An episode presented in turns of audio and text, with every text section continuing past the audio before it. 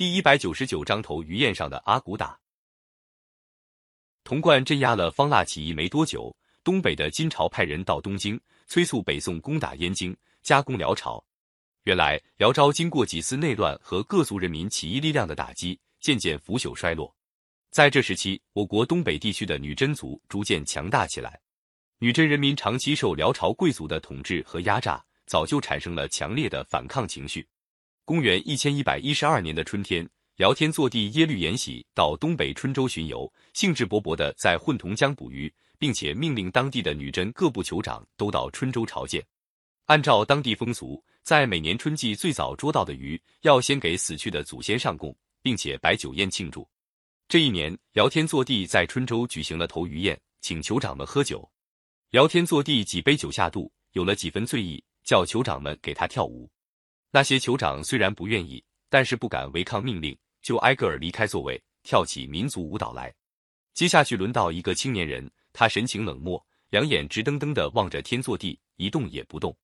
这个青年就是女真族完颜部酋长乌雅术的儿子，名叫阿骨打。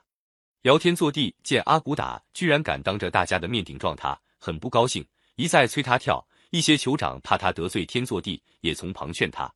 可是不管好说歹说。阿古打拿定主意不跳，叫天祚帝下不了台阶。这场头鱼宴闹得不欢而散。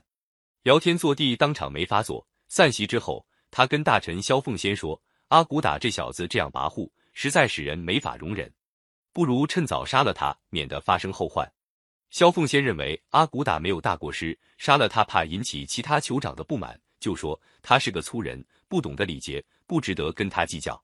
就算他有什么野心。小小一个部落也成不了气候。辽天祚帝觉得萧凤仙说的有道理，也就把这件事搁在一边。阿骨打当然不是不会跳舞，他是个性格刚强的人，多年来对辽朝贵族欺负女真人民早就不满。现在眼看辽朝越来越腐败，就决心独立门户。不久，阿骨打的父亲乌雅术死去，阿骨打继任完颜部首领。他建筑城堡，修理武器，训练人马，逐步统一了女真各部，准备反辽。辽天祚帝得知阿骨打备战，一面派使者到阿骨打那里去责问，一面调动河北几路人马到东北威胁。阿骨打对部下说：“现在辽人快要动手了，我们要先发制人，免得被动。”他集中女真各部骑兵二千五百人，亲自率领袭击辽朝。辽将没有准备，狼狈奔逃。辽天祚帝得知消息，立刻派大军镇压，在混同江边遭到阿骨打骑兵的痛击，女真兵乘胜追击。兵力发展到一万人。公元一千一百一十五年，阿骨打在会宁正式称帝，国号大金，他就是金太祖。金太祖即位后，攻打辽朝东北重镇黄龙府。辽天祚帝派了二十多万步兵、骑兵到东北去防守，被金兵打得大败，连武器、耕具都丢得精光。辽天祚帝想跟金朝讲和，金太祖可不答应，指名道姓要辽天祚帝投降。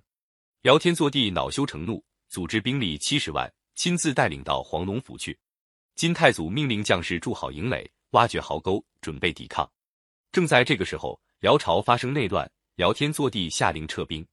金太祖趁机追击，几十万辽军一下就垮了下来。辽天祚帝一天一夜逃了几百里，才算保住了一条命。这时候，辽朝兵力大部丧失，北方人民不满辽朝贵族的统治，纷纷起义。有人向宋徽宗提议，辽朝快要灭亡，收复北方燕云失地，这可是个好机会。宋徽宗派人从山东渡海，前往金朝会见金太祖，表示愿意加攻辽朝。双方约定灭掉辽朝之后，北宋收回后晋时期割让给辽朝的燕云十六州失地，北宋把每年送给辽朝的银券如数转送给金朝。历史上把这件事称作海上之盟。金兵向南进攻，接连攻下了辽朝四座京城。还留下一个燕京，按照双方约定，应该由宋军攻打。童贯刚刚镇压了方腊起义军，就带领十五万大军赶到北方攻打燕京。他满以为辽兵的主力已经被金军消灭，打下燕京可以不费多大劲儿。哪知道辽兵虽然虚弱，比宋军还强得多。童贯一连打了两次败仗，不但燕京没有收复，而且损兵折将，把多年以来积存的粮草、武器全都丢光。童贯为了逃避失败的责任，暗地派人请金军攻燕京。金军一举拿下了燕京，不肯还给北宋。童贯只好答应把燕京的租税每年一百万贯钱献给金朝，才把燕京赎了回来。这一来，北宋王朝的腐朽可让金朝看穿了。公元一千一百二十五年，金太祖的弟弟金太宗完颜晟派辽将追杀辽天祚帝，灭了辽朝，接着发兵南下，把进攻矛头转向北宋王朝。